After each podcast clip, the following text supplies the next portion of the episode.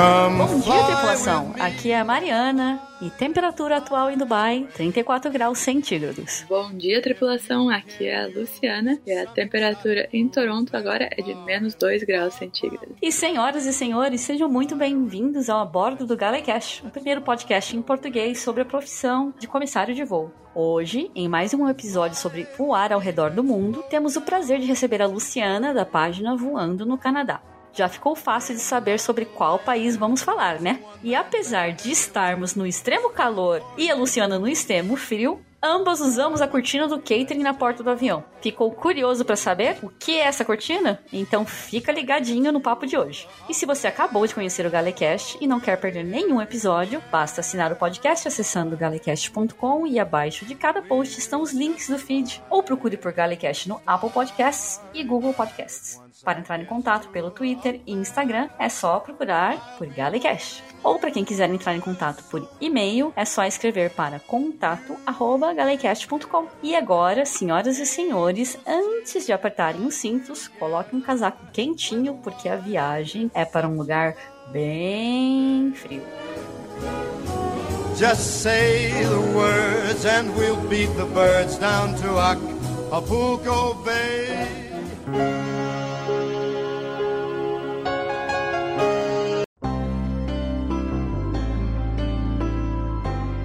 Luciana, em primeiro lugar, eu te agradeço muito por ter aceitado o convite desse humilde podcast para estar aqui com a gente hoje. Eu sei que o podcast ficou um pouquinho parado, mas quando eu vi o seu username, eu falei, voando no Canadá, isso vai ser interessantíssimo. E claro, você, como pessoa muito interessante, também ver as suas histórias. E para quem ainda não teve a chance de conhecer e tá chegando aqui no podcast agora, se apresenta um pouquinho, fala quem você é, o que você se formou no Brasil, enfim. A gente vai contar um pouquinho da sua história até chegar nessa jornada de você ter virado comissário no Canadá. Obrigada pelo convite, em primeiro lugar. Prazer estar aqui participando. Eu também te acompanho nas redes sociais e acompanho o podcast. Como eu te falei antes, é a minha primeira vez participando de um podcast, então estou muito animada, muito feliz de estar aqui gravando com você. Meu nome é Luciana, eu moro em Toronto, no Canadá, já vai fazer seis anos agora em janeiro. Uhum. Trabalho como comissária desde o final de 2018, já estou na segunda empresa, né? Acho que a gente vai falar mais sobre isso mais pra frente. Eu sou formada em Relações Internacionais e tenho mestrado em Comércio Internacional. E é isso, estamos aqui na aviação, né? Mudança de carreira depois da formação. E essa decisão de você se mudar ao Canadá, apesar de eu já ter visto nos seus stories, e aliás, vou deixar o link pro Instagram da Luciana aqui na descrição desse post, e, enfim, vocês podem lá ver, tem tudo nos destaques direitinho, mas é, resume para quem tá chegando aqui agora, como foi essa decisão de você mudar pro Canadá? Ou você chegou a considerar algum outro país antes, sei lá, Estados Unidos, Inglaterra, Austrália? Tem a ascendência de algum lugar que você pode tirar passaporte? Como é que foi essa, essa história de sair do Brasil? Então, a história de sair do Brasil aconteceu numa viagem. Fui pra Europa passar um tempinho e no último dia dessa viagem eu resolvi explorar Londres de noite. Saí 10 horas, 11 horas da noite sozinha pra andar pelos pontos turísticos, né? E sair com celular, câmera e fiquei encantada porque peguei transporte público, andei sozinha com coisas caras e ninguém tentou roubar nada, ninguém tentou falar comigo, ninguém tentou me incomodar. E eu falei, nossa, que coisa linda, numa cidade tão grande você ter esse tipo de qualidade de vida e segurança. É isso que eu quero para mim, então eu vou precisar sair do Brasil, porque no Brasil a gente não tem essa, esse tipo de qualidade de vida, infelizmente, né?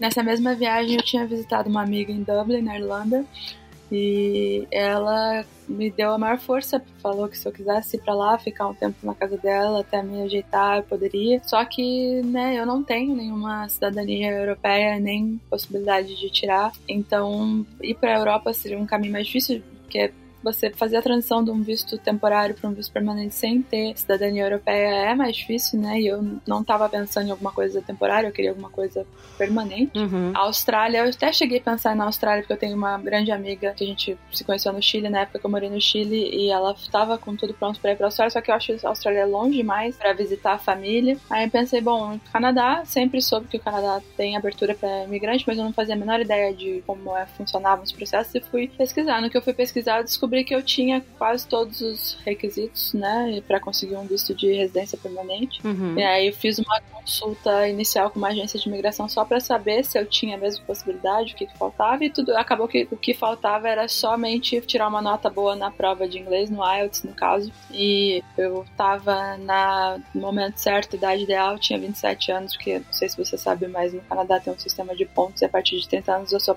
pontuação começa a diminuir. Então eu consegui a pontuação máxima na idade, acabou. Eu falei, bom, não conheço o Canadá, nunca fui, mas nunca ouvi nada de ruim sobre o Canadá, a não ser o inverno um pouco extremo, mas uhum. prefiro lidar com o inverno do que com os problemas que a gente tem aqui no Brasil. Então eu falei, bom, vou tentar e acabei vindo de mala e cuia sem conhecer antes, sem conhecer muita gente, sem nenhuma base uhum. muito estabelecida no Canadá, vim tentar a sorte, realmente. Legal. Essa parte do inverno a gente vai falar direitinho depois, que eu também tô bem curiosa como vai ser, porque nós temos dois extremos aqui, né? Você trabalha num lugar muito frio e eu trabalho num lugar muito quente. Isso vai ser interessante, mas uh, vai ficar para um bloco mais tarde. Então, voltando a essa questão de mudar para o Canadá, você foi para ir de Malicuia, mas muita gente pensa, e essa foi uma pergunta muito repetida, que eu abri a caixinha de perguntas perguntas lá no Instagram e muita gente tá assim perguntando o que precisa para ser comissário e tal, mas eu acho que tem muita gente pensando que você foi para o Canadá para ser comissário e não foi isso, né? Se você puder resumir essa história para quem tá chegando aqui agora. Não, eu nunca pensei, né? Principalmente quando eu tava considerando vir pro Canadá, nem passou pela minha cabeça ser comissária de bordo. Aliás, para não dizer que eu,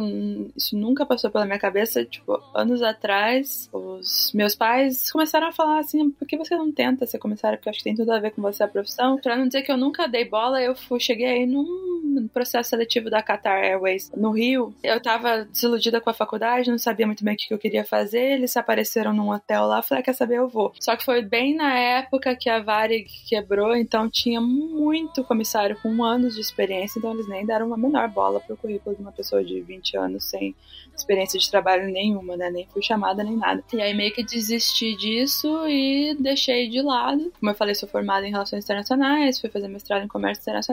Eu sabia que o começo como imigrante no Canadá era difícil, é muito difícil você conseguir trabalhar na sua área, porque eles infelizmente não levam muito em consideração a formação fora daqui. Então eu sabia que eu ia ter que começar a trabalhar com outras coisas e comecei a trabalhar em área administrativa, é, em escritórios de diferentes áreas e não estava muito contente até que um belo dia falei preciso dar uma mudada, não estou feliz onde eu estou e vi que a WestJet, que é a segunda maior empresa daqui, estava contratando pessoas que falassem português. Aí resolvi mandar meu currículo e acabou dando certo. E aí, é, essa questão de requisitos para ser comissário ou ser tripulante aí no Canadá, né? Tanto na WestJet que você acabou de citar, quanto como na sua segunda empresa, que é Air Canadá, correto? Uhum.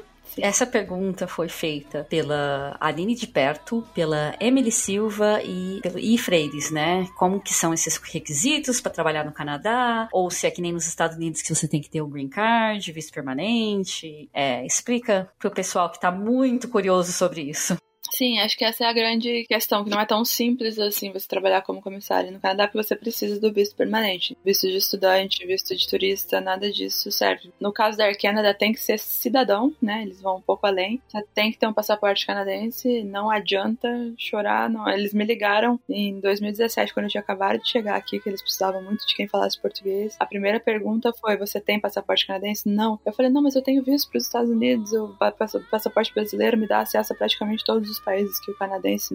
Não volte a mandar o seu currículo uma vez que você for cidadão canadense se tiver o seu passaporte canadense. Então não tem opção, é, tem que ter o passaporte. Já na WestJet e algumas outras empresas menores, a residência permanente é suficiente. No caso da WestJet, eu tive que tirar o visto de tripulante para ir para os Estados Unidos, né? A gente faz muito voo para os Estados Unidos. Mas, infelizmente, com visto temporário não tem como. Tem que ter o visto permanente, porque eles fazem também um background check, né, os antecedentes criminais muito profundo e minucioso e você precisa, né, ter cidadania ou residência permanente aqui no Canadá. E uma curiosidade para quem tá ouvindo, como assim visto pros Estados Unidos de tripulante? Eu tô para fazer uns stories no Instagram, porque não adianta fazer podcast sobre isso, porque precisa de foto. Uhum. Em áudio só é difícil de explicar, mas Estados Unidos é um dos poucos países que tripulante precisa de visto, e as únicas duas nacionalidades que não precisam são justamente a americana, óbvio, e a canadense, né? Enfim, outro dia eu explico isso no Instagram, fiquem ligados, mas essa questão de visto, você, quando você falou falei, é, faz sentido, porque na WestJet ela voava com passaporte brasileiro ainda, né? Sim, sim. E eu fazia praticamente só voo doméstico, né? Porque eu tava na parte regional da WestJet, não na mainline. Mas a gente fazia muito bate-volta para os Estados Unidos, aí eu precisava sempre apresentar o visto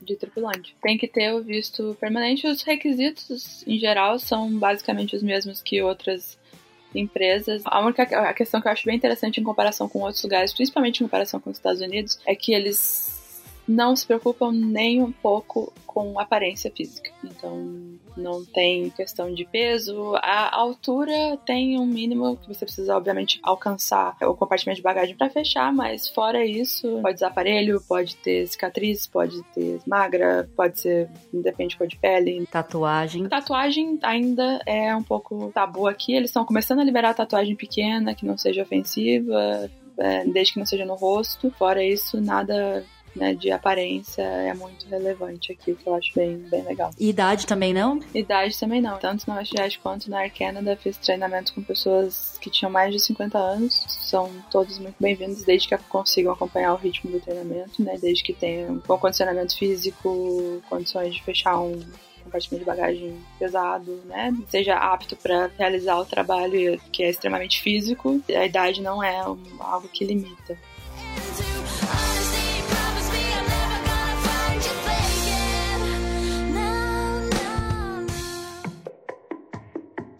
You used to call me on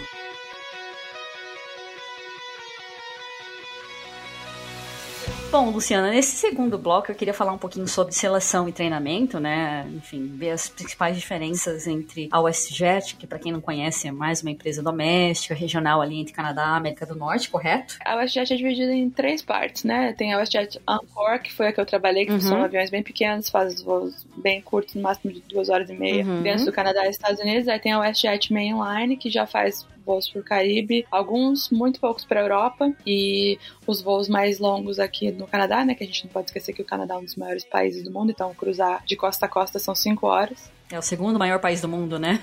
Exatamente, é. E alguns, eles faziam alguns lugares na Europa. A WestJet também tem a Swoop, que é a low cost deles, que também faz os voos pro Caribe, mas é mais focado em férias e é sunny destinations, que é como eles chamam aqui, né? Onde o pessoal corre para fugir do frio. E a Air Canadá dispensa apresentações, então já vamos para a pergunta do ouvinte, que é Amorim Felipe, e ele perguntou qual foi a parte mais difícil do processo seletivo, documentos ou dinâmicas? Enfim, documentos você já falou um pouquinho no bloco anterior sobre visto permanente ou passaporte, então vamos já direto para as dinâmicas. Ou se quiser adicionar algo sobre documentação, claro, fique à vontade, né? Mas, enfim, essa foi a pergunta do Felipe Amorim, Amorim Felipe. Então, em relação a documento, não tem tanta coisa. Aqui no Canadá eles são menos burocráticos que em outros lugares, pelo que eu vejo. Mas é, o processo seletivo é um pouquinho longo. O, o da Air Canada foi muito rápido, porque eles precisavam muito de pessoas logo após a pandemia. Então aconteceu em uma semana. O da WestJet foi pré-pandemia, então durou quase dois meses. Mas você passa por é, entrevista, né? Teve o teste de idioma que no caso da WestJet foi por vídeo, no caso da Air Canada foi por telefone. É, exame médico, né? Você faz o exame médico, você passa tipo, uma duas horas fazendo exame de urina, exame de sangue, né? Questão de antidrogas, é, um pouquinho de condicionamento físico, mobilidade. Tem teste de nado também? Não, não. Nenhuma das duas a gente fez teste de nado. Uhum. Dinâmica não é uma coisa muito comum aqui. Na WestJet teve uma muito rapidinha, mas era mais pra gente se apresentar, não era nada que nem a gente conhece do Brasil. Uhum. E depois é o treinamento, que o treinamento não deixa de ser parte do processo seletivo, né? Porque você começa o treinamento, teoricamente você está contratada, mas a partir do momento que você não passa numa prova, você é mandado para casa. Então você está sendo testado todo santo dia. Então é muito puxado e quando eu fiz o treinamento da WestJet, eu só tava no Canadá há dois anos, então meu inglês não era, era fluente, mas não era tanto quanto é hoje em dia. E foi meu primeiro contato com o vocabulário de aviação, que é um outro mundo, né? Claro. Que você fale inglês, se você não tiver conhecimento de aviação, é como se fosse aprender outra língua de novo. É muito acelerado, né? Então foi bem difícil nesse meu primeiro contato com a aviação, no caso da WestJet. Uhum. Quando eu fiz o da Air Canada, eu já estava muito mais confortável com a, a, linguagem, idioma, etc. Só que na WestJet era um tipo de aeronave, na Air Canada são nove. né? Então não foi mais fácil, deu uma aliviada a questão do idioma, mas foi muito difícil também. O da WestJet foram cinco semanas para uma aeronave, a Air Canada foram sete semanas para nove aeronaves, então é muito puxado muito corrido, é muito intenso, é. Nossa, eu que tenho duas, fico pensando, duas eu já acho um sacrifício. Pois é. Nove, socorro. Uhum, é. Voltando um pouquinho essa questão de idioma, né? Duas coisas que eu queria adicionar aqui. Uma é que essa questão de inglês para aviação, e não só isso, inglês que os passageiros falam, que tem vários sotaques, várias palavras no mundo inteiro. Tem um Galecast que a gente fez é, só sobre isso, que eu vou deixar também o link aqui para quem quiser ouvir. Histórias engraçadas, coisas que a gente, enfim, aprendeu voando voando. Mas uma pergunta que eu tenho em relação ao francês, porque o francês é um dos idiomas oficiais do Canadá, né? Tanto na WestJet quanto na Air Canada exigiram algum nível de francês, você fala, tipo, parle français, parle pas, je comprends un peu, como é que é o seu nível? Que o meu é quase zero. Prepara um pouco, oui. Fui é, sentindo a necessidade de aprender, né? Porque na WestJet não era exigida. Na WestJet eu fui contratada pelo português. Ambas as empresas, se você for ver os, uh, a oferta de emprego, sempre vão dizer que eles preferem, caso você tenha francês, porque sim, é o idioma, um dos idiomas oficiais do Canadá. Só que no caso da WestJet, eles são muito mais tranquilos em relação a isso. Não precisa ter um comissário no voo que fale francês necessariamente. A Air Canada já é outro mundo. A Air Canada, ela costumava ser uma empresa que pertencia ao governo e foi privatizada faz alguns anos. E as condições para a empresa ser privatizada é que sempre tenha que oferecer serviço em francês. Então, sempre, não, não interessa se é um voo com dois tripulantes ou se é um voo com 12 tripulantes, vai sempre ter que ter pelo menos uma pessoa que fale francês no avião. E curiosidade interessante que a gente descobre durante o treinamento é que a gente não tem, mesmo se eu não fale zero francês, eu fui contratada por, por outro idioma, se um passageiro me pede alguma coisa em francês, eu não posso falar, eu não falo francês, eu tenho que falar un moment s'il vous plaît, que é um momento, por favor, eu tenho que achar alguma pessoa que fale francês, porque a gente não pode se recusar a falar francês com e já foi motivo de processo mil vezes, comissários falando que não falam francês, já é no caso de o sinal de saída apontando a saída está escrito só em inglês e não em francês, eles tiveram que mudar isso porque foram processados também. A empresa é baseada no Quebec, né, que é a parte francesa do Canadá. Então eles são muito, muito, muito exigentes com a questão do francês e eu, faz três anos, comecei a fazer aula particular porque eu comecei a perceber a importância, mesmo antes quando eu estava na WestJet, a gente voava muito para o Quebec e tinha pessoas que realmente não falavam nada de inglês, só francês. Então precisava nesse sentido porque eu sabia que assim que eu tivesse o meu passaporte canadense eu queria ir para a Canadá e eu sabia o quão valorizado é o francês na Canadá. Então eu queria é, ter mais essa carta na manga e eu felizmente consegui me qualificar, então eu sou considerada French speaker também, né, na, na Air Canada. Não, é, não sou 100% fluente, mas é, consigo me comunicar no nível que eles consideram suficiente.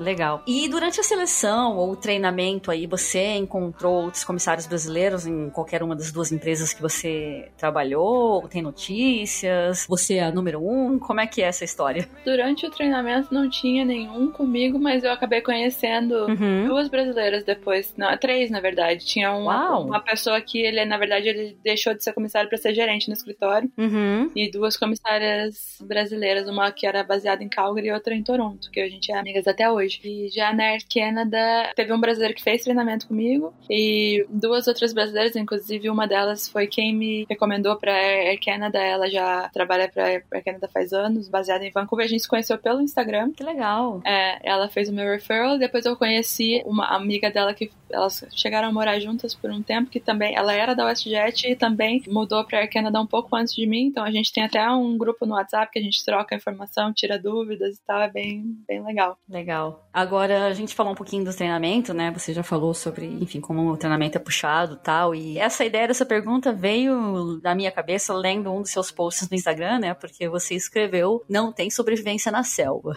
E aí, se você leu a pauta, você provavelmente até viu a minha observação, né? Não tem sobrevivência na selva, mas tem sobrevivência na neve. Uhum. Olha, eu, eu, sempre perguntei isso, falei, nossa, deveria ter, mas eu acho que não sei se eles consideram que se a gente cair na neve não tem muita chance, mas não tem porque é, a gente tem assim uma aula teórica muito breve de como usar a neve para extrair água e etc, mas mais focado em fazer sinalização para ser encontrado do que, né, esperando sobreviver muito tempo na neve. Realmente não tem. É uma coisa mais do Brasil mesmo. Bom, não sei se você tem aí, né, onde você trabalha, mas não aqui no, no Canadá e acho que nos Estados Unidos também não é uma coisa comum. Não, a gente só tem teórico praticamente também, mas é. Eu fiquei pensando muito nisso. Sorvência na neve deveria ser algo prático aí. Pois é. oh, you lured me in, I couldn't sense the pain. You used to call me on Tá, Lu, agora já tô toda íntima, né? Lu, Lu, Lu. Luciana, o último bloco a gente fechou falando sobre neve. E agora é a parte, assim, que eu tô super curiosa. É, a gente já tocou um pouquinho sobre esse assunto no começo, né? Porque eu pensei, cara, eu quero muito perguntar para ela como é que é trabalhar na neve ou com um lugar tão frio, porque aqui a gente tem muitas particularidades que eu nunca tive a chance de falar em nenhum Galecast, eu acho, porque não chegou o assunto, né? Uhum. E aí eu tava pensando, ah, eu quero falar muito disso, e foi justamente a primeira pergunta que a gente recebeu, que foi da Paula Bogar, quais são os perrengues de se voar com neve. Porque, assim, eu acredito que aí, por ser um país que faz frio na maioria do ano, vocês devem ter, sei lá, serviços, procedimentos, produtos para inverno, enfim. Eu vou deixar você falar primeiro e aí a gente vai comparando com umas coisas assim, do frio extremo e o calor extremo, né? Então, eu confesso que eu tô curiosa para ver como é que vai ser o inverno na Air Canada, né? Que é o meu primeiro inverno agora. Eu comecei uhum. bem no auge do verão. Uhum. E o Canadá, embora todo mundo tenha essa imagem de que é muito frio, é um país de extremos, né? Aqui em Toronto chega a 40 graus no verão e chega a menos 25 25, menos 30 no inverno. Uhum. Mas o, o, inverno domina realmente o ano. A maior parte do ano faz frio, né? Já começou o frio aqui e só vai voltar a esquentar mesmo em junho. É, até de final de maio, talvez, se a gente der sorte, mas é, normalmente é frio a maior parte do tempo é complicado, né? Porque é atraso, é cancelamento, é uhum. tempestade de neve, é pra gente às vezes é difícil chegar no aeroporto, dependendo do, da, da, intensidade da tempestade de neve. Uhum. E temos o famoso de-icing, né? Que é o procedimento de descongelar o avião, que pode ser muito rápido e descomplicado, ou pode levar horas, né? Porque dependendo da quantidade de neve num dia, forma uma fila imensa no aeroporto, ainda tem aeroportos que você faz o, o de assim, que para quem não sabe, né, é um spray uhum. que você aplica no avião. São dois tipos. O primeiro remove a neve e gelo e o segundo impede a formação de mais neve e mais gelo por um determinado tempo. Uhum. Então, em alguns aeroportos isso é feito no próprio portão, uhum. em outros aeroportos o avião tem que taxiar até a de-icing bay, né, que é a área onde eles têm esses produtos, e depende do tamanho do avião, vai demorar mais ou menos para conseguir finalizar esse procedimento, e daí depois disso você entra numa fila para decolar. É. Dependendo do tamanho da fila, você passa do tempo que o produto dura, tem que voltar e fazer o de-icing de novo, aí você uhum. volta para outra fila. Então é complicado pra gente como comissária, manter os passageiros entretidos, calmos, tranquilos durante esse período, que eles têm que estar todos sentados, uhum. né? E a gente está preparado para decolar uhum. logo em seguida. Então é, é sempre um, uma aventura. Mas faz parte, né? De morar num país com um inverno tão rigoroso. É, e você falou um pouco também sobre essas questões de tempestade de neve e tal. E aí? Eu sei que você não pegou nenhum inverno ainda na Air Canada, mas acredito que durante a WestJet isso acontecia com você. Você tinha que voar de manhã e nevou a madrugada inteira. Você chegava a acordar mais cedo para ver o quanto de neve tava, como é que tava a questão de transporte? Porque aqui eu dirijo pro trabalho, né? O máximo que acontece é chover e duas vezes por ano. né? E aí, como é que é? Não, aqui é complicado porque eu não dirijo, né? Eu moro uh, uma hora, dá uma hora, uma hora e quinze até o aeroporto de transporte público. Na maioria das vezes eu pego um metrô e um trem, então é muito raro eles serem afetados por, tempestade de neve tem que ser muito, muito pesado para afetar, mas acontece. Eu sempre, quando eu sei que vai nevar, eu saio um pouco mais cedo para evitar qualquer tipo de problema. E dependendo da hora que eu vou, o metrô e trem estão fechados, você tem que pegar um ônibus, aí sai mais cedo ainda, né? Porque aí sim o ônibus vai mais devagar, dependendo da quantidade de neve que tiver na rua. É complicado a questão do calçado, né? Uhum. sai de casa de bota e chega no avião tem que trocar. Uhum. Tomar cuidado para não escorregar, que tem a tal da freezing rain, né? Que é gelo, formação de gelo no chão que é super escorregadio. A gente tá andando com mala e etc. Então, até para dependendo, no caso da WestJet, em muitos casos eu não tinha o finger até o avião. Né? Uhum. A gente andava, andava até o avião, então tomar muito cuidado, porque tem muito gelo. Então é isso, várias, várias aventuras de, de inverno, né? E a gente é, leva casaco e cachecol, e aí tem que prestar atenção para não esquecer no voo, porque às vezes você sai do Canadá e chega num lugar que tá mais quente, você nem lembra que você levou o casaco. né? São vários detalhes, assim, que só quem voa no inverno sabe. E, inclusive, agora você tocou num ponto que eu cheguei vendo seus stories, né? Porque eu tava preparando pro programa e tava revendo seus destaques. E aí tinha um lá que você postou que você tava em Toronto e tava menos 24. E aí acho que no dia seguinte, não sei, ou no mesmo dia até, você foi para Cancún e tava mais 31. Exatamente. Como é que vocês lidam com essas mudanças assim de temperaturas bruscas, que com certeza é muito mais frequente do que a gente aqui, porque, por exemplo, mesmo no nosso alto verão aqui em julho, vamos supor que eu saio daqui da minha base julho e agosto e tá fazendo 48 graus, mesmo que eu vá para um lugar frio em julho e agosto, vai ser o quê? No máximo São Paulo ou algum lugar no sul da Austrália, sei lá, Melbourne, Adelaide, quando a gente voava pra lá tal. E aí você chega lá vai estar, tá, sei lá, 10 graus. Uhum. Então, assim, ainda é uns 30, no máximo 40 graus de diferença. Mas a gente tá falando para vocês aí uma diferença de 50, às vezes quase 60 graus de diferença, né? É, então, e é engraçado que, o, como eu falei, o próprio Canadá é um país de extremos, né? Então, por exemplo, ontem tava menos 2 aqui, que a gente já tá chegando no final do ano, tá começando a esfriar. Sim. Hoje tá mais 17. Socorro. É difícil saber o que usar, o que se preparar, e a questão de mudança de país, pior ainda, né? Você Uhum. sai com bota, casaco e chega num lugar que tá mais 30. Caramba. É complicado, assim. Uhum. É, Até pra gente, é- em alguns casos, é um alívio, né? Que você dá uma escapada do frio um pouco, é, do frio intenso, e no, e no verão, o contrário, né? Porque eu não sou muito fã do calor intenso, de 40 Uhum. graus, até te admiro. você que enf- enfrenta isso diariamente. Então, pra mim, tipo, por exemplo, quando a gente sai de Toronto e vai pra Vancouver, até Vancouver, ou até algum lugar na costa leste aqui, Halifax, St. John, Uhum. dá uma amenizada, cai pra 20, 22. Aí eu, eu gosto um pouquinho dessas, da- dessa mudança pra dar uma aliviada, né? Eu acho interessante. Mas do mesmo jeito que você falou que vocês escapam do frio aí, a gente também escapa do calor. Nossa, a gente dá graças a Deus. É verdade. Pega um voo, sei lá, pra qualquer lugar, que você sai daqui, tá 48, você chega no lugar, tá 25, Verdade. 17. Uhum. Inglaterra, principalmente. Inglaterra tem lugar que no verão faz 17 graus, a gente fala, nossa, graças a Deus. É, Tá fresquinho, né? Uhum. Porque a gente precisa de um break também dessas temperaturas loucas daqui. pois é.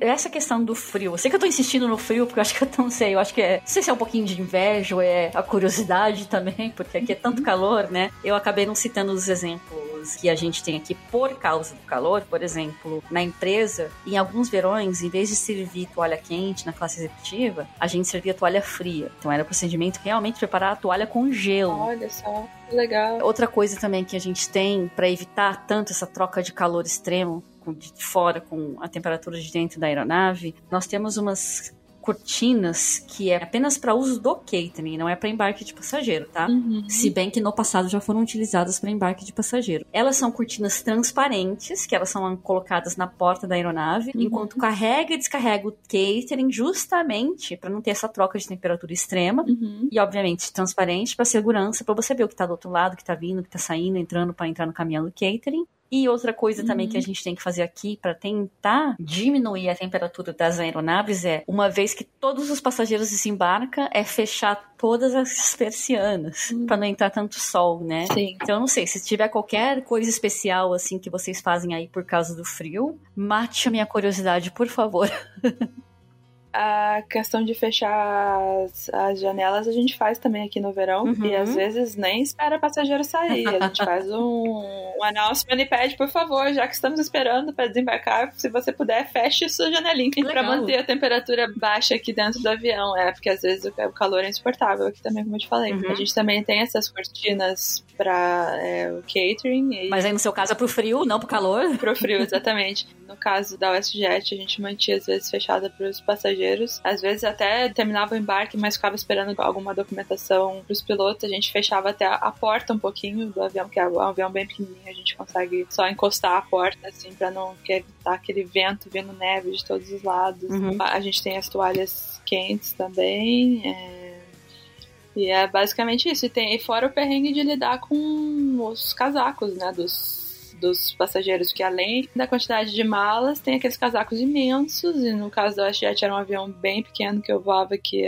os compartimentos de bagagem são bem pequenos, uhum. então era tipo, tinha que ficar pedindo pelo amor de Deus, por favor, não coloquem seus casacos no compartimento de bagagem até a gente terminar de acomodar as malas. Tipo, as pessoas não gostam de ficar tendo que viajar com o casaco na mão, uhum. embaixo do assento, é. e é outra realidade num avião pequeno que você não tem um armário, não tem nada para isso, tem que, né, colocar no compartimento de bagagem mesmo ou o passageiro segurar. Mesmo mesmo que tenha armário. Na hora que você falou os casacos dos passageiros, eu lembrei dos meus tempos de classe executiva no 380, quando você sai de algum lugar frio e aquele monte de casaco que os passageiros pedem para você pendurar, até porque é procedimento da empresa, na verdade, você oferecer para pendurar o casaco para os passageiros. Sim. Na nossa primeira classe, é muito mais fácil porque cada suíte tem seu armário. Uhum. Então você não vai esgotar o espaço do armário. Agora, na nossa classe executiva, era o mesmo armário para 76 pessoas. Sim. Fora o trabalho extra, tanto que você tem que ficar andando, carregando casaco, enfim, ter certeza que você não misturou o cartão de embarque de um com o outro para devolver o casaco para a pessoa certa, né? Devolver os casacos antes do pouso, enfim. Outra coisa curiosa que eu já vi são as pessoas, porque tem, não sei se você já ouviu falar nos snowbirds, que eles chamam aqui no Canadá, uhum. os pássaros da neve, que são pessoas que passam o inverno num lugar quente. Então é muito ah, comum, sim, principalmente sim. quem é aposentado ou quem consegue trabalhar remoto, eles têm casa, ou tem ou aluga casa em Cuba, no México, na Flórida, uhum. algum estado mais quente dos Estados Unidos, começou a esfriar, eles vão passar essa, o, inverno nesse lugar mais quente. Só que é muito comum você ver, tá menos 25 do lado de fora e vem o senhor e a senhora de short e chinelo no avião. Não traz um casaco nem nada, porque eles acham, né, vou acordar no dia seguinte já vou estar, tá, no dia seguinte, daqui a algumas horas eu já vou estar tá no México, vou estar tá na Flórida. Uhum. Mas e se acontecer alguma coisa? Se a gente tiver que pousar em algum outro lugar? Cancelar o voo. Cancelar o voo você faz o quê, né? Tem um aeroporto aqui em, muito perto de Toronto, que é em London, Ontario, que são 20 minutos de voo, uhum. que as pessoas só vão para pegar a conexão para Toronto, que tem um cold check, as pessoas deixam o casaco no aeroporto. Nossa. Pode deixar o seu casaco no aeroporto pra você voltar e pegar depois. Então é muito engraçado. Isso é um risco, as pessoas não contam com imprevistos, né? Mas se dá certo é uma comodidade, mas se não dá, é um perrengue. Eu não vou prometer pros ouvintes agora, mas eu vou procurar, se eu achar essas fotos de cortina de catering, com certeza vou deixar um link aqui pro pessoal ver, né? Uhum. Porque eu acho que tem gente que ficou curioso para ver como que são essas cortinas, ainda mais agora, depois que souberam, né, que usa tanto pro frio e pro calor, deve ser legal para eles verem. Já que a gente tá falando de passageiros, né, eu fiquei, assim, passada com os comentários que eu vi, que, assim, você teve voos com cancelamentos e houve grosseria por parte dos passageiros, acredito, foi isso que eu entendi da postagem, né? Mas eu fiquei assim meio passada porque o canadense tem aquela fama, principalmente na internet, de ser assim o povo mais legal do mundo, fala sorry para tudo. E existe passageiro grosso no Canadá mesmo? Isso é um mito? Uhum. Porque, pelo menos aqui na minha empresa, em voos para o Canadá, a maioria dos nossos passageiros não são canadenses. Então, a maioria dos nossos passageiros não são canadenses, mas os poucos canadenses que a gente tem, a gente vê que sim, eles são muito legais. Ah, acabou o frango, não tem problema, me dá o que tem, etc. Enfim, como é que são esses passageiros aí no Canadá? E se você já teve contatos com passageiros brasileiros em outras rotas que não pro Brasil, claro, que pro Brasil, provavelmente, uma tarde do avião vai ser brasileiro. Agora, em outras rotas, como é que são seus passageiros? Então, é, passageiro grosso tem em qualquer lugar do mundo. Eu uhum. acho que o Canadá com certeza tem menos do que outros lugares. A maioria, realmente, eles são. Esse não é só um estereotipo, eles são realmente muito simpáticos, muito educados, na sua grande maioria. Uhum. Comentário polêmico é que o pessoal de Quebec é um pouco menos simpático, uhum. principalmente quando eles estão lidando com alguém que não fala francês ou quando que não fala francês tão bem. Uhum. E até acho que uma própria insegurança deles, que eles já vão meio que preparados para não ter alguém que fale francês, então eles já vão meio que na defensiva e fica um pouquinho mais complicado. Uhum. Mas sempre tem, né? Sempre tem grosseria, sempre tem pessoa que tem dificuldade de entender atraso e não ter a opção que ele queria de um para um jantar e etc. Tentar um upgrade e não conseguir, principalmente quando, né, quanto mais alta a classe, Uhum. mais a gente lida com esse tipo de problema, que, né, uma pessoa que está acostumada a voar numa determinada classe, mas chegou lá e não conseguiu o upgrade, então fica chateado e acaba descontando nos comissários, então sempre, Uhum. sempre tem. O Canadá, infelizmente, não está livre disso. Mas acredito que seja menos, porque até quando a gente faz voo para os Estados Unidos, a gente sente uma diferença muito grande. Né? É isso. E brasileiros, passageiros brasileiros em outras rotas, é raro. Uhum.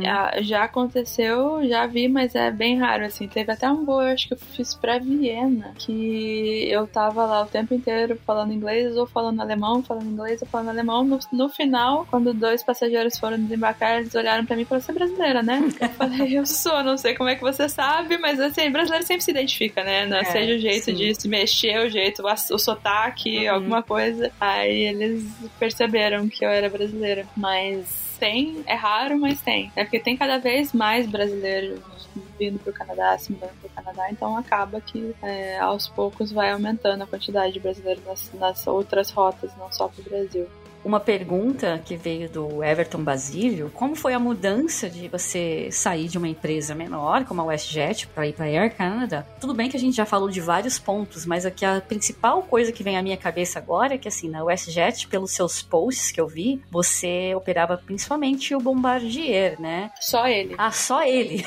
Sim. Então eu não estava errado. Eu pensei assim, eu acho que é principalmente o Bombardier, mas não vou dizer que era só ele, mas enfim, era só ele, então tá certo. E na Air Canadá eu vi você operando pelo menos o 787. No total são nove habilitações que você tem. Mas é, explica pra quem tá ouvindo.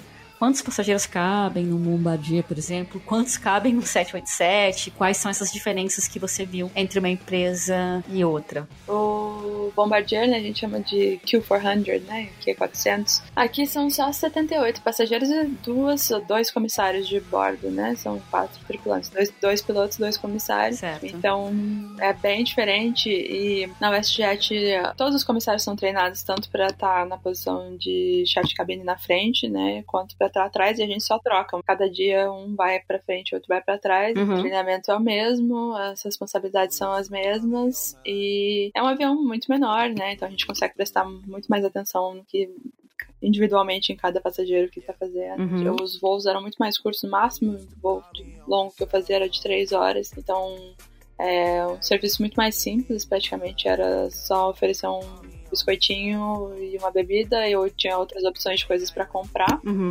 Agora na Air Canada eu, eu fiz bastante no 787, mas o que eu mais faço com frequência é o 777, né, que é um pouco maior. Aham. Então a gente tem um 787 na nossa configuração, são 298 passageiros, e o 777-300, que é o que eu faço com mais frequência, são 400 passageiros. Aham. Varia de 8 a 10 comissários, o que é, pelo que eu entendi, considerado muito pouco comparado com outras companhias aéreas. Uhum. Então é bastante trabalho, é muita gente. Uhum. E o próprio Canadá é um dos lugares mais multiculturais do mundo. Então aqui os próprios canadenses, eles têm origens culturais muito diferentes. A gente tem essa questão de passageiros com cultura diferentes, um serviço num voo mais longo é muito mais complexo, né? Muito mais, a gente oferece muito mais coisa para os passageiros, então é totalmente diferente, né? E eu fazia, por exemplo, quando eu tava na WestJet, às vezes cinco voos curtos num dia. Caramba. Na Air Canada pode ser que você faça uns três, que né, normalmente eles são um pouco mais longos. É, acho que o máximo que eu fiz até hoje foram dois, mas eu tenho feito muito mais um voo só, né? Chego para um, voo de 8 horas ou mais.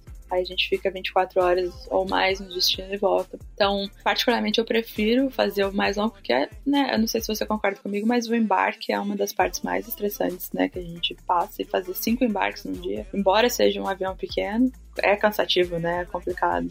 Então eu prefiro fazer uma vez só, faz um voo mais longo, descansa e depois volta. É, e adicionando isso que você falou, né, Lu, de embarque, tem até uma pergunta curiosa aqui, é, do Tex Pinto, que ele perguntou se comissário tem direito a bagagem sem limites de peso, né? E aqui a minha adição a essa pergunta é principalmente no Bombardier, né? Porque era muito menor, tem questão de balanceamento. Como é que funcionava para você no Bombardier? Pelo menos aqui na minha empresa a gente tem um certo limite de peso apenas para bagagem que vai no porão. A bagagem que vai no avião, que eu consegui colocar na minha malinha, vai. Para você também acredito que seja a mesma coisa, mas como é que era no Bombardier? Tinha limite? Tem limite por quantidade de itens, né? Eu acho bem interessante isso da sua empresa que vocês podem colocar bagagem no porão. A gente não tem essa possibilidade. Hum. Na WestJet era uma mala tamanho cabine, é, a Uhum. lunchbox, né? Que é tipo a nossa lancheira ali, e uma malinha pro computador, que cabe mais algumas coisinhas, e isso era o máximo que a gente podia levar ao mesmo tempo. Uhum. No Bombardier tem um compartimento de bagagem na frente do avião que a gente colocava qualquer coisa que a gente não precisasse ter acesso durante o voo, porque aquela porta não pode ser aberta com o passageiro a bordo ali. Então, normalmente a malinha de cabine vai ali naquele compartimento e o- a- as outras coisas que tinha comida, computador, coisa que a gente precisa usar para trabalhar, o iPad que precisa usar para trabalhar, a gente colocava dentro da cabine. Uhum. Já na Air Canada também, são três itens, a gente recebe duas malas tamanho de cabine, uma um tamanho padrão, a outra um pouquinho menor, que aí você escolhe ou uma ou outra, mais a lunchbox, né, a lancheirinha e a pasta para o computador e na Air Canada a gente ainda tem aquela bolsa vermelha que pode ser considerada, mas só que tem que substituir um dos outros itens, só pode três itens por vez e aí o que a gente conseguir colocar e conseguir carregar, aí é por nossa conta. Não, aqui na, na minha empresa, se o voo é pernoite, é obrigatório carregar aquela malona gigante. Ah, é? É, tem lugares que a gente vai pra pernoite super curto, tipo é, Ilha Seychelles, na África. Pernoite de 17 horas, eu sou obrigada a levar essa mala gigante inteira. Mas, enfim, a entrevista é sua, não é minha. Vamos lá, continuando. o Rogério Paula, 4561, mandou uma pergunta se você já passou algum susto nos voos aí que você fez. Nada muito sério, não. Teve uma situação com a WestJet que o indicador do trem de pouso não estava funcionando direito, então os pilotos passaram um bom tempo sem saber se o trem de pouso tinha descido e estava pronto para pousar ou não. Aí foram alguns minutos de, tensão, sem saber se a gente ia ter trem de pouso para pousar ou não, mas depois descobriram que estava tudo certo. E na Air Canada, por enquanto, só teve uma passageira que desmaiou logo depois que a gente decolou. Uhum. 40 minutos intensos sem até né, a gente pedir ajuda de profissionais médicos e Uhum. fazer o tratamento ali sem saber se ia voltar, se não ia voltar, se ia pousar em outro lugar. Era um voo para Alemanha, Uhum. uma mãe viajando sozinha com um bebê de colo super pequeno. Meu Deus. É, e foi bem, bem intenso, mas no fim, depois de alguns minutos, ela voltou a ficar consciente, foi tranquila durante todo o voo, mas foi, enquanto durou foi tenso. Então, pra quebrar a tensão, a última pergunta desse bloco. Uhum. Já viu ou dá pra ver as cataratas do Niágara do avião? E aí eu não tô incluindo o pica-pau no barril dentro dessa questão. Olha, eu nunca vi porque é muito perto de Toronto, né? Então provavelmente se dá pra ver só com um passageiro e porque nesse momento a gente tá no nosso jump seat ainda, né? É muito perto de Toronto, são duas horas de carro. Uhum. Eu nunca vi, mas deve dar pra ver, assim, num dia claro, né? Um voo que vá pra aquela direção, deve dar sim. Eu nunca vi, mas vou tentar prestar atenção nas próximas vezes que eu voar com um passageiro e for pra aqueles lados. Tira uma foto aí a gente faz um, um Photoshop do pica-pau na, na foto. Sim, pode deixar.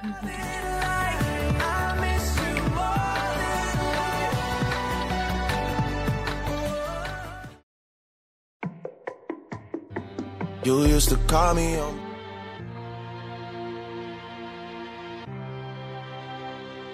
Chegamos ao bloco derradeiro, que, enfim, é pra encerrar, falar coisas sobre o Canadá e o futuro. A primeira pergunta desse bloco que eu quero fazer é do Nelson Dias, que ele perguntou pra mim também, mas enfim, acho que vale pra nós duas a pergunta: o que, que você acha do Putin? E aí ele escreveu, entre parênteses, comida típica do Canadá, mas me corrija se eu estiver errada. É mais uma comida típica de Quebec de Montreal, correto? Ou qual seria a comida principal do Canadá? E não vale citar o maple syrup, hein?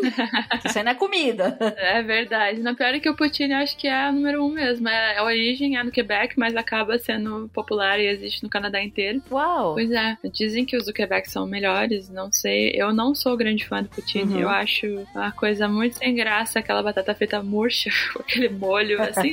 ruim não é, né? Porque nunca batata frita com molho de carne e queijo vai ser ruim pra quem gosta dessas coisas. Uhum, Mas eu prefiro a batata frita mais crocante, sem aquele molho que deixa ela mole, assim. uhum. Não sou muito fã. O que pra mim a coisa mais maravilhosa aqui do Canadá em termos de comida é a diversidade, né? Porque você consegue achar comida do mundo inteiro. Uhum. É, principalmente em Toronto, que é uma cidade de 3 milhões de habitantes, é, 6 milhões se você considerar a região metropolitana, então tem muita variedade. Tem muita, eu amo comida asiática, então tem comida asiática de todos os lugares possíveis. Uhum. Então tem muita comida brasileira. Cada vez mais com a quantidade de brasileiro que tá vindo pra cá. Uhum. Os canadenses que me desculpem, mas eu prefiro as outras comidas, não tanto as canadenses, né? Eles têm outra coisa típica que é o smoked meat sandwich, que é um sanduíche de carne defumada, que também é muito típico de Montreal, Quebec, mas tem em outros lugares. Essa eu já gosto mais, mas as outras coisas são mais genéricas da América do Norte, nada muito típico. Inclusive, para matar a curiosidade de quem nunca viu, né, uma poutine, né? Porque eu já comi também, mais ou menos a mesma opinião que eu tenho, igual o Luciano, né? É uma batata frita meio difícil de comer, cheia de molhos, tem que, enfim, comer de garfo. E é ok, é ok, mas assim, não sei se é a primeira coisa que eu pediria também num cardápio. Mas, para quem nunca viu, eu vou deixar as fotos, vou deixar algum link aqui na descrição para vocês verem como é que é o poutine e também como é que é esse smoked beef sanduíche aí, que agora deu água na boca, tô ficando com fome.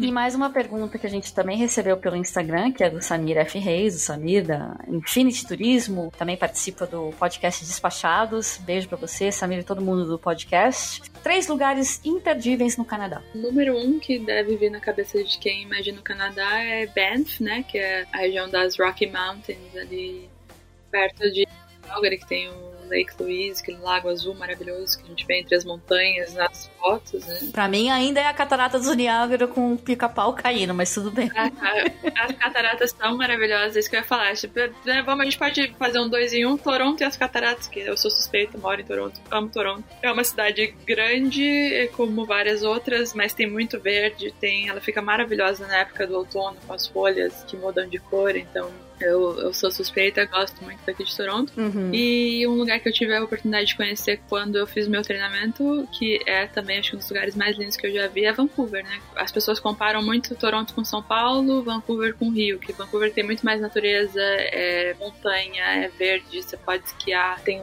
lagos, tem praia, né? É perto da costa. Uhum. É, é uma cidade realmente muito bonita, só o clima que, embora não tenha o calor ou o frio extremo que tem em Toronto, é muita chuva, né? Mas, tirando isso, se dá sorte de pegar uns dias de sol lá, é uma cidade que é muito, muito, muito bonita.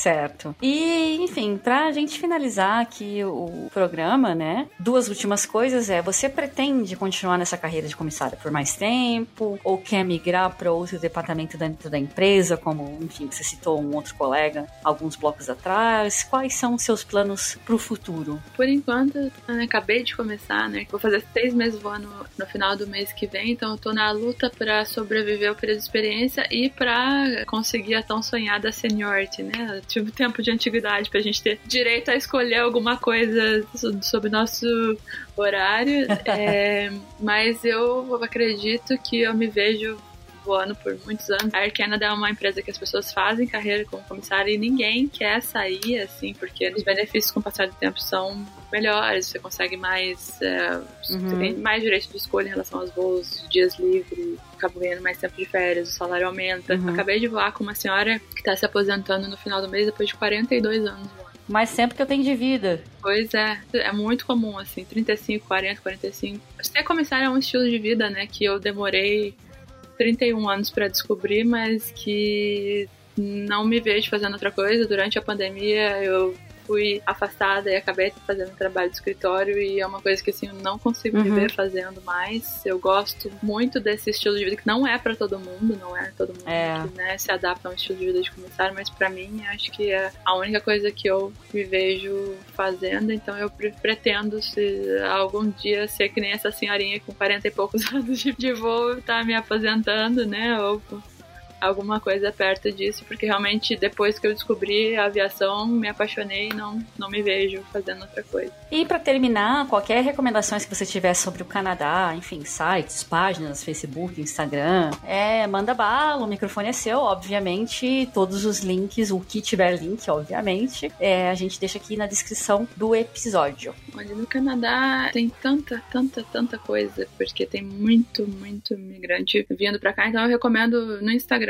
procurar pela hashtag brasileiros no Canadá, ou você pode ir por brasileiros em Toronto, brasileiros na cidade que tiver interesse vai achar muito, muito, muito conteúdo e aí para quem tiver interesse em saber mais sobre o processo de imigração, eu recomendo procurar as agências de imigração, né? A que eu fiz não é publicidade, mas a que eu fiz a minha consulta inicial é a IME Canadá e tem várias outras. Tem a Kit no Canadá, tem é, amigos meus aqui de Toronto que tem o Instagram deles é Casa dos Vikings, eles também se mudaram para cá com gatos, aí agora acabaram de ter um filhinho, então eles contam bastante vários processos sobre várias fases da vida, também é bem, bem interessante. E é isso, tem, tem muita coisa. Eu recomendo procurar pelas hashtags, porque é muito, muito, muito conteúdo relacionado ao Canadá disponível. Muito obrigada pela sua entrevista. Enfim, como eu já falei várias vezes, os links estão na descrição desse episódio, para quem quiser checar, não só sobre isso, mas também sobre o Putin, enfim, se eu achar as cortinas de catering, etc. Vai estar tudo aí para vocês darem uma olhada, tá certo? É, então é isso, ficamos por aqui hoje. Muito obrigado à sua audiência e muito obrigado, Lu, mais uma vez pela sua presença aqui no Galecast. E um beijo, tchau pra todo mundo. Au revoir,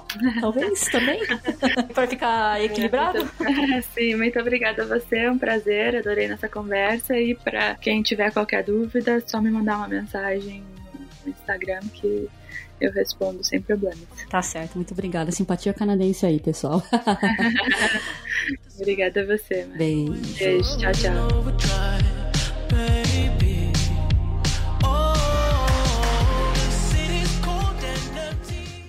Muito mais tranquilo que se você não precisa aparecer no vídeo, né? Então é bem mais fácil. Exato. Por isso que eu falei, uhum. eu tô aqui de pijama, eu tô de roupão. É. E assim, aquilo, errou, refaz a frase, né?